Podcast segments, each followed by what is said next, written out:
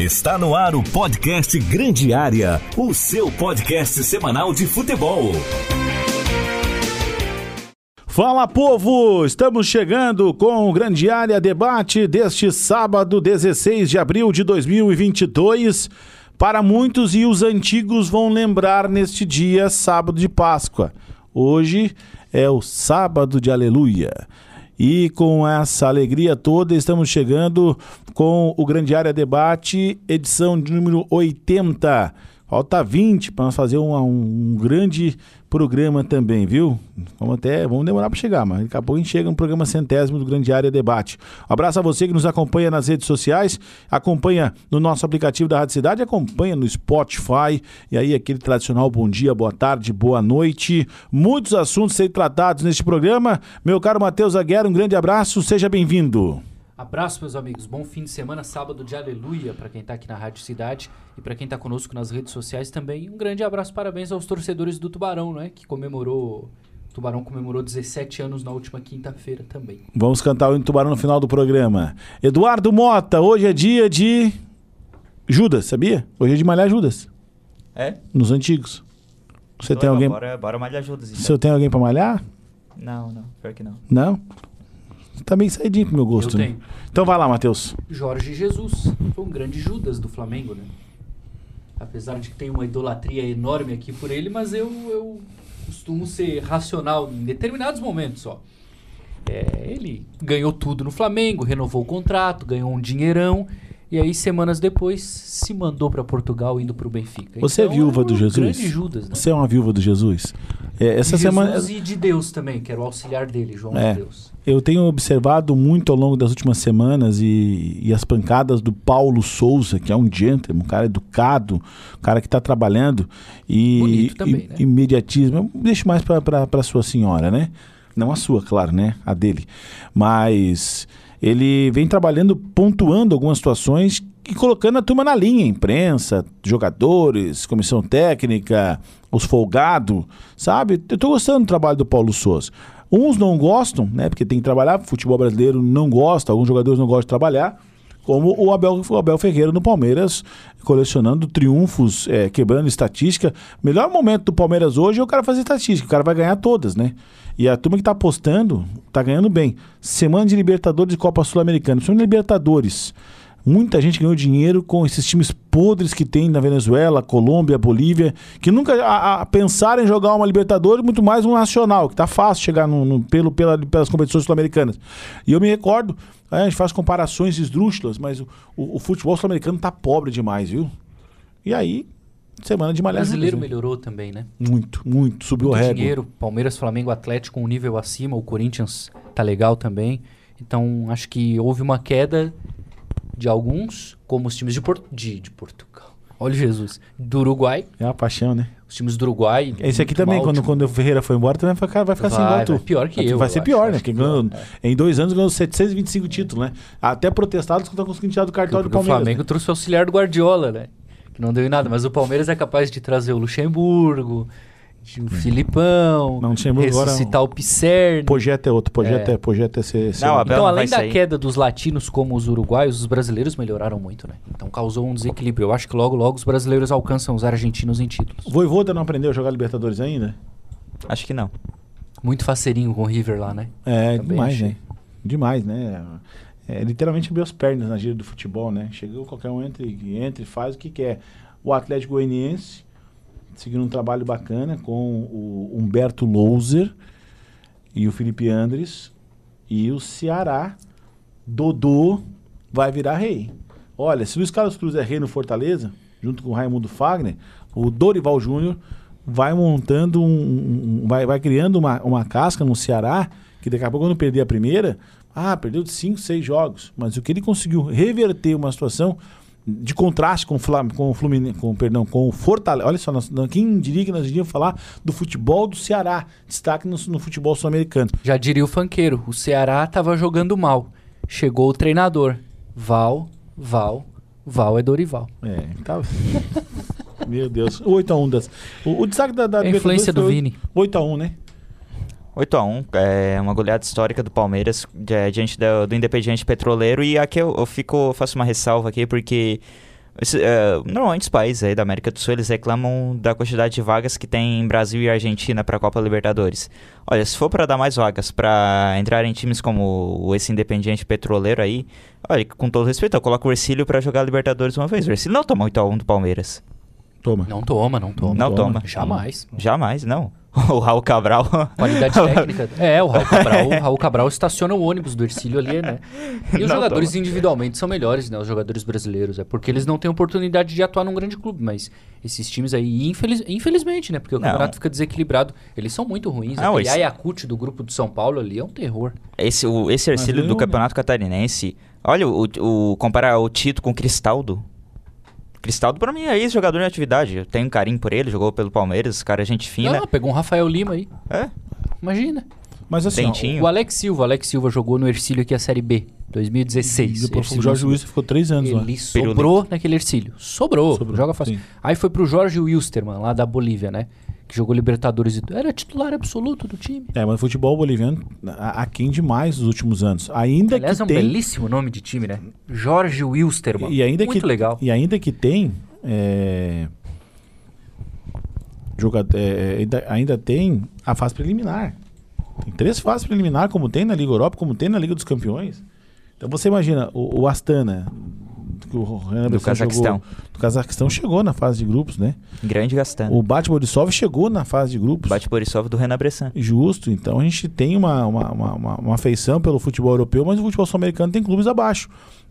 De- destaque da semana também o Braulio como quarto árbitro, o Braulio como quarto árbitro à beira do campo lá no Centenário em Montevidéu, algo também extraordinário, né? A ascensão do. do- ele, levanta, ele, ele- é charmoso, levantando aquela placa de, de, de- de substituição, sabe? Falando um, um espanhol fluente. Ô, eu sou fã do Braulio toda a vida, cara. Professor Braulio Machado, né? Ah, merece, merece. Brilhou até o olho agora do Ventura. Ah, sem dúvida alguma. Brilharam os olhos. Outra, outra situação também, a janela fechou na terça. A de vocês está fechada em casa, não? Sim, Tá, tá. muito mosquito. Tá, e o que, que vocês me, me, me, me- me relatam nessa janela? Botafogo, o, o devorador de contratações, será que vai dar certo?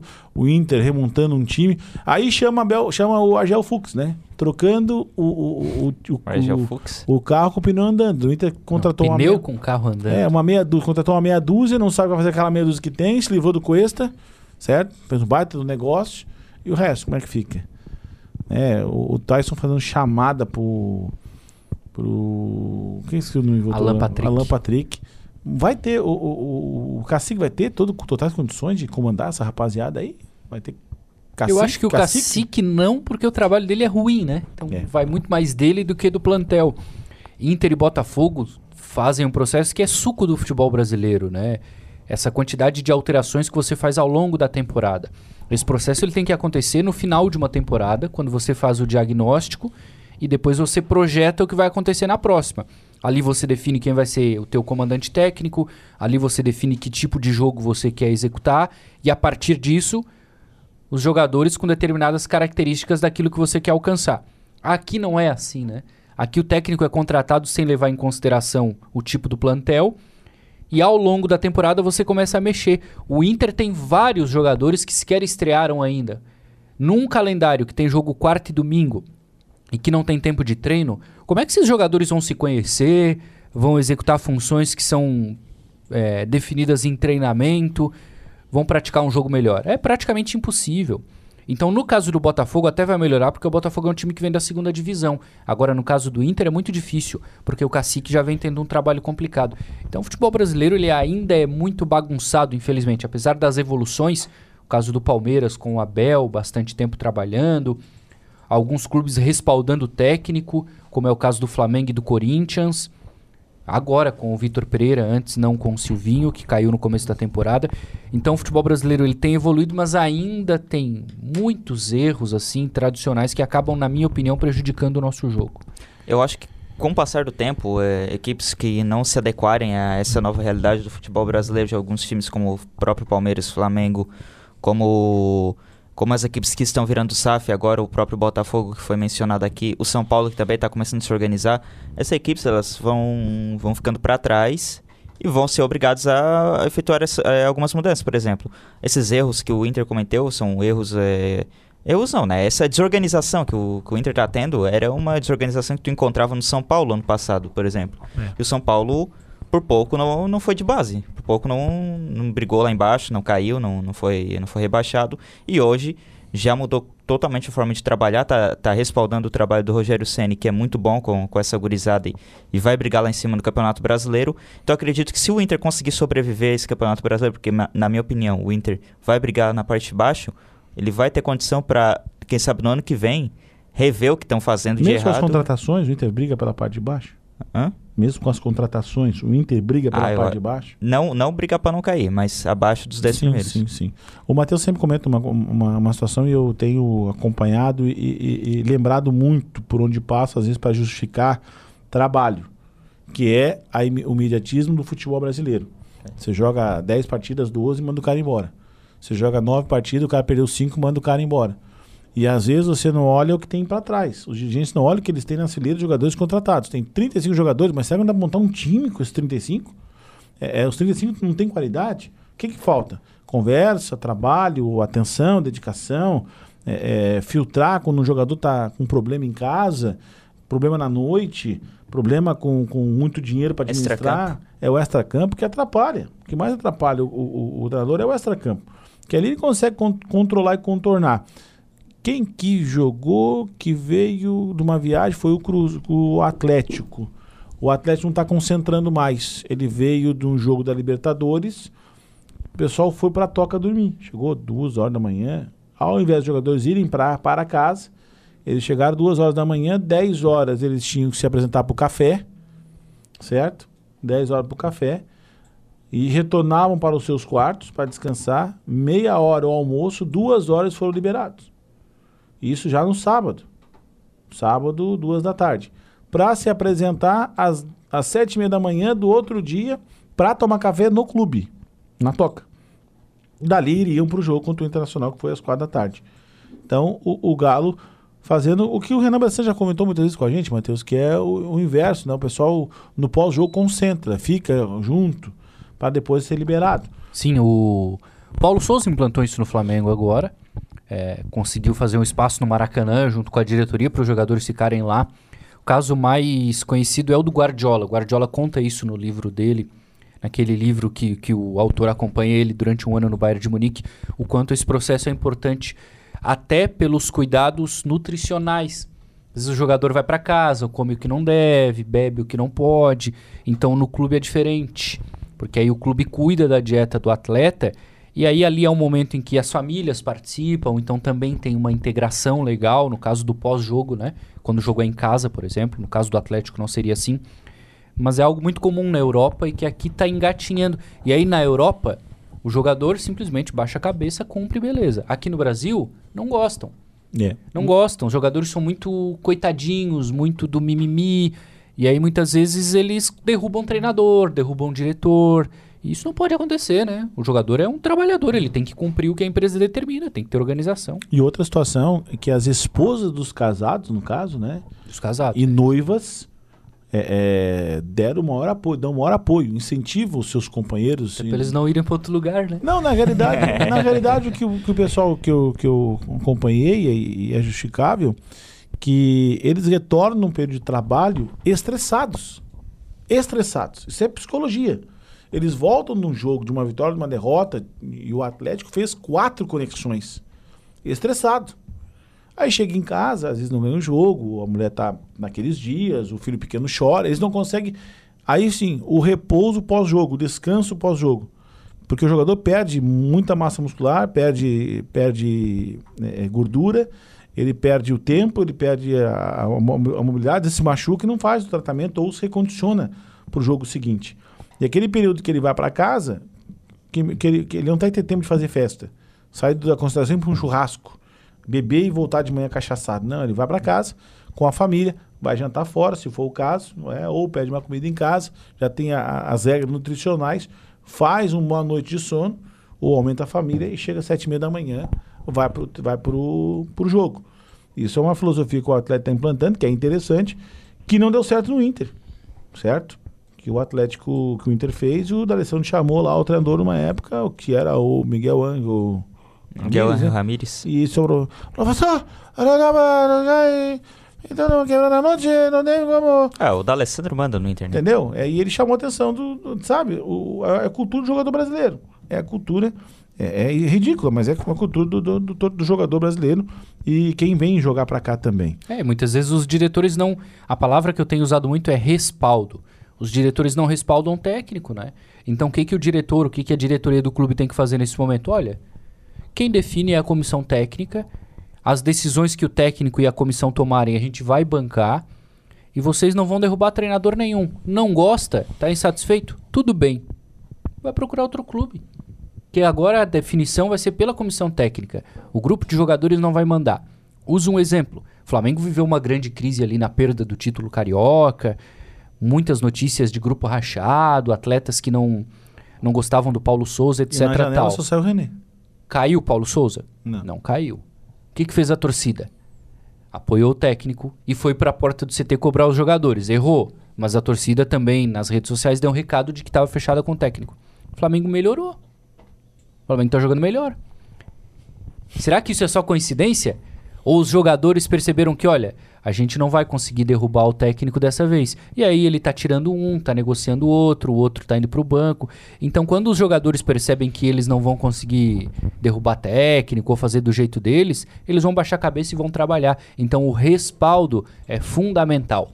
É o que o Palmeiras fez lá atrás com o Abel Ferreira. Olha, o Abel que vai mandar aqui com a comissão dele. Quem não tá satisfeito, tchau, um abraço. E vai ser assim. E tem que ser assim. Não pode o jogador derrubar técnico. Tem que ter hierarquia. É, aí entra aquela questão que tu comentou ali da, da torcida, porque eu, eu sempre comento isso, né? Que a torcida, às vezes, ela eleva o, o jogador a um patamar que ele não, não tá na realidade, né? Que ele trata ele como se fosse um semideus, muitas vezes, e o jogador acaba pensando que é, de fato, um, um semideus, um, um bonequinho de porcelana especial lá, que ele pode fazer o que quiser, pode mandar o que quiser. Aí, às vezes, a própria diretoria ela tem essa dificuldade de respaldar o trabalho do técnico, porque daí vai criar insatisfação não só com o grupo de atletas, mas com a torcida em si. A torcida ela vai, vai acabar cobrando. Então, é importante a diretoria respaldar o trabalho do treinador e é importante tor- ah, os torcedores também perceberem que, ó, quem manda no time é a comissão técnica, quem toma as decisões é a comissão técnica e que tem que dar apoio, tem que dar tempo de trabalho para o treinador e que o atleta ele é um funcionário do clube, ele é pago para jogar bola, se ele está desempenhando bem a função dele, ótimo. Mas ele é, um, no fim das contas, um profissional como qualquer outro, outro e tem que obedecer hierarquia, as organizações dentro do clube. É, é, é algo que ainda estamos longe de observar, mas muito perto de acontecer, porque as mudanças é, tá estão mudando, acontecendo. Tá mudando, a gente tá vendo. A- as mudança. mudanças estão acontecendo, isso é fundamental para melhorar a imagem lá fora do esporte brasileiro, no modo geral. Quando é que o Inter ia segurar um técnico que foi lá no Rio Grande do Norte, perdeu para um Globo, É. sem jogar nada? É, não tá Ou que tomou 3 a 0 em casa do Grêmio no Grenal. É. O técnico tá aí ainda. Tá. Nu- Nunca, nunca teria acontecido em E anos bem atrás. que o Guerrinha tentou derrubar, mas não conseguiu. Ah, muita gente tem. Sabe, tenta. É, vamos vamos é, pular a cerca, pro lado de para dentro de casa. Ercílio é, não anunciou ainda de forma oficial o Vitinho. Vitinho está no Havaí, ativo do clube, uma boa contratação. É, consegue encaixar alguns jogadores no mercado. Não, não oficializou o Matheus no Caxias, o goleiro, o, o jogando, para mim, desperdício, segunda divisão do futebol gaúcho. Mas é. é ei, ei, Garratti é nosso rei, já está sendo cantado lá em Veranópolis. Inclusive, conversava com um colega da TV lá, da, da- que transmite ah, os jogos. Ele disse, como é que foi o Garratti aí? Esse cara, Garratti é aquele jogador de, de, de lampejo. Sabe? Ele entra, faz um gol, dois e fica 3-4. Mas se ela for para arquibancada todo jogo no, no, no Davi Farid, o Farid, estádio do, do Veranópolis lá, o Garratti vai jogar todos os jogos bem. Antônio Davi Farina, Antônio Davi acho. Farina. Eu tive lá com o Antônio Rodrigues um jogo de pré-temporada. É Tubarão tava em Benta, do lado ali, 2016, né? 2016. Aquela rodovia perigosa. Cidade perigosa demais, a rodovia. Aliás, é, você chegou a almoçar naquela. No restaurante da Torre, Matheus? Qual é esse? Naquele fica bem na entrada da cidade, que você é vista panorâmica todo o vale. do- Não, não. Todo não, vale, não. É uma estrada é perigosa, meu uma estrada nível. perigosa, mas ali é uma região bacana, né? Agora que tá esfriando, então. Tô louco pra voltar lá em Garibaldi. Aliás, temos um- uma parceria com o hotel em Garibaldi pra quem quiser ficar lá também, viu? Ah, é é? sério? É, sério. Ô, louco. Fazer o caminho dos vinhedos ali. E também tem Bento Gonçalves. Mas esse é assunto para outro dia, quem sabe vai sair aquele programa de vinho, né, Matheus? Vamos torcer. Agora é o seguinte, é... só que assim, ó, deixa a parte esportiva de lado hoje. Estrutura do Aníbal Costa. Para receber jogadores para trabalhar. Academia, pô, academia top, velho. Academia top. Conversei com o Edio. O Edio é um cara que é apaixonado pelo Ercílio Luz. Junto com mais alguns abnegados. Remunerado, certo? Isso que é importante Importante. é, trabalhando na drenagem do Aníbal Costa. Tem alguns locais ainda que ficou umas bacias, umas panelas de água, quando chove com um pouco mais de intensidade. E essa semana choveu para mostrar que o trabalho está sendo bem feito, que eles fizeram as valas no local certo. Pena que é, que é áudio, mas quem, quem quiser, é, é, vai no Instagram desse Luz que consegue ver algumas informações, stories também. E eles trabalhando, e, e, e Matheus, pasmem, 90 centímetros abaixo da linha da grama para colocar o material para fazer a sucção e fazer a ligação da drenagem para sair para escoar para fora do, para não ficar minado por baixo do, do, do- do gramado. Ele foi lá naquela, na- naquele trabalho que a Maristela Gomes fez para a federação do gramado do Aníbal Costa e ele falou assim: ó, Ventura, eu não vou te prometer nada, tem o inverno, mas eu tenho certeza que lá para setembro o gramado do Aníbal Costa vai estar muito melhor que um dos estados do, do, do catarinense. A grama bem cuidada, não vão deixar treinar. A base vai jogar em São Diego, tá fechado lá no Reinaldão, os jogos do 15, 17 e 20, só para a Copa Santa Catarina quando for jogar. E aí sabe, como o Ercílio foi no ano passado, não vai estrear em casa, vai jogar fora. Vai ter mais jogos na, na primeira fase fora do que vai ter mais jogos em casa, mas vai jogar a primeira fora. Então lá para 24 de agosto, uma data histórica com o Matheus Aguiar. Então você imagina, nós estamos em abril, Sim. a maio, junho, julho, agosto, quatro meses com o inverno pesado que deve vir, não ter atividade física e só, só cultivando, cortando. Cara, a raiz, a própria grama vai estar muito, mas muito em É que o problema ali era mais a drenagem, né? Justo. A drenagem não foi feita de maneira adequada lá na troca do campo para o estadual de 2020. Tanto que chovia, o campo ficava assim com lodo, a drenagem não funcionava, um jogo ficava que, encheu, antes, de, antes, de, de- do, do- antes da troca do gramado e a drenagem, teve um jogo que encheu de água também, o pessoal vai passar no, no Fantástico, tudo, né? Ah, Falando- o do Criciúma do, do rebaixamento. é. né? Esteticamente, mesmo depois dessa troca agora com a empresa, esteticamente ele era feio, assim, você percebia. Mas ele não era tão ruim, né? Mas olhava, não estava assim da melhor maneira. Então tenho certeza que vai melhorar bastante, né? É um investimento que o clube tem que fazer, porque proporciona complexo, né? Proporciona um jogo melhor, ajuda os atletas que são bons tecnicamente para construir, que é onde o clube tem mais facilidade de revelar e de daqui a pouco negociar um atleta. É importante também para você ter uma boa imagem lá fora quando receber aqui um time de capital, um Criciúma, uma Chapecoense, depois na Série D, então um estádio bem arrumado, bem organizado, é fundamental você ter um bom gramado. Aquele tempo de gramado ruim, né, bola quadrada, aquela coisa toda já passou, né? É, o, eu lembro desse jogo aí que foi- passou no Fantástico, foi contra o Criciúma, que teve a, a situação lá da porta, Da né? porta, Eles pegaram a porta e 2019. estavam... É, e...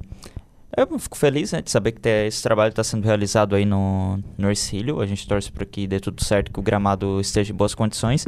Um gramado que... A, eu acho que o Chapecoense, se não me engano, quando perdeu pro Próspera, reclamou muito do gramado dessa- do Aníbal Costa, que é uma Tava bem desculpa. ruim, é. mas, mas tava ruim mesmo. Embora concordo que tenha sido desculpa. É, a Chapecoense tomou dois gols do Próspera, que pelo amor de Deus. Aí quando, tomou, quando perdeu aqui, não era o gramado? É. Não, é desculpa, desculpa. É, mas, na verdade, é o grande trufo do- das, da- da- dos times grandes de Santa Catarina, né? Ah, vou jogar no interior, perdeu, é o gramado, é o horário do jogo, é sempre isso. Mas que bom que o Ercílio tá cuidando bem do gramado, que ele esteja em boas condições para a Copa Santa Catarina e, como diz o Matheus, para quando for disputar uma, uma Série D, quem sabe, não vai ter ah, um campeonato de, de repercussão nacional, quem sabe aí esse gramado também possa estar em condições adequadas de jogo. Até Grama- porque não vai parar, né? É. Porque daí tem copinha, depois tem o estadual, depois tem a série D. E aí depois já vai ter a copinha do outro ano, então a movimentação vai aumentar bastante. E aí depois a expectativa é pelo estádio novo, né? Que a gente também quer saber como é que vai ficar. Aguarda, aguardando a SAF se manifestar. Do- os, os contratos, documentação, tudo sendo trocado ainda, é um momento de transição. Do outro lado, o trilho no Tubarão, semana foi de apresentações, duas apresentações. O técnico Luca Casarino também eh, se apresentou, fala eh, eh, um, bom, um bom português, arrastado no italiano. Eu senti nessa semana, que, que praticamente acompanhando de setorista o Tubarão, e a tendência é aumentar, até porque tem que estar lá as informações, o clube vem se organizando mesmo com toda dificuldade financeira, com todos os, os percalços que tem no abismo, que se olha para trás, tem um abismo, né? Se olha para frente e vislumbra uma Série A. Essa é bem da verdade. E o Luca está conseguindo trabalhar bastante. E quem está dando as cartas, Matheus Aguiar, nossa audiência, é o Nadir Bosch. O Nadir Bosch está empenhadíssimo, né? Junto com o. Como é que é o nome do amigo lá? O o Medi Bagdá? Medi Bagdá. Medi Bagdá é outro cara que também está aportando né, financeiramente recursos para poder manter a- basicamente a estrutura do clube. Certo? Os jogadores não estão vindo com salários astronômicos.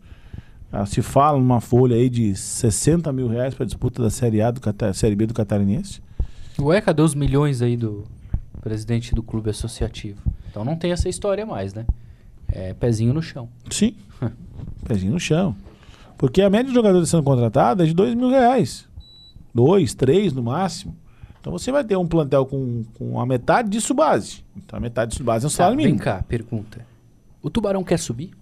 Quer, Quer subir. quer subir. Vai ter que gastar um pouquinho mais. Quer subir. O Tubarão quer subir. O Mas ele, vai ser bem difícil. ele quer subir no, no, no bom, bonito e barato. É difícil. É difícil. Mas, como classificar 8 de 10, ficando na posição intermediária, em quinto lugar, É, ele tem algo que Nação não tem, Carlos Renault não tem, Guarani de Palhoça não tem, Atlético Catarinense não tem, sei lá mais quem, que é o fator casa. e, e, a- e torcida. Exato, é o fator Torcida. casa. Jogar aqui dentro, num mata-mata, é estádio cheio. Aí eu perguntei até pro Márcio, Márcio, qual ideia você tem de, de torcedor no estádio para jogo do Tubarão? Bem, bem, bem, bem paulista, arrastado com o paranaense, assim, velho. 200 pessoas. Isso aí é frouxo. Sim, sim, Isso aí é bem frouxo. mais, dá bem ele, mais. sério. Ele não- 200? ele, não, ele não tem... Sim, 200 pessoas no jogo do Tubarão mínimo. Assim, dá 500, cara. Se fizer bonitinho... se- Time se- legalzinho. se fizer um time legal, se fizer uma reaproximação com a torcida, nós da imprensa vamos bajular no sentido de levar o torcedor pro campo. E aí, ingresso barato. Ingresso que não tenha prejuízo no borderô. Não tem que ter ingresso de 50 reais. Pega, pega a fórmula mágica de alguns clubes da Série A, não faz igual o Havaí na Série A do Brasileiro, mas do Catarinense, de que o valor da arbitragem se pague com o dinheiro do- do- da portaria. Vintão tá bem pago. Entendeu? Vai, vai embora.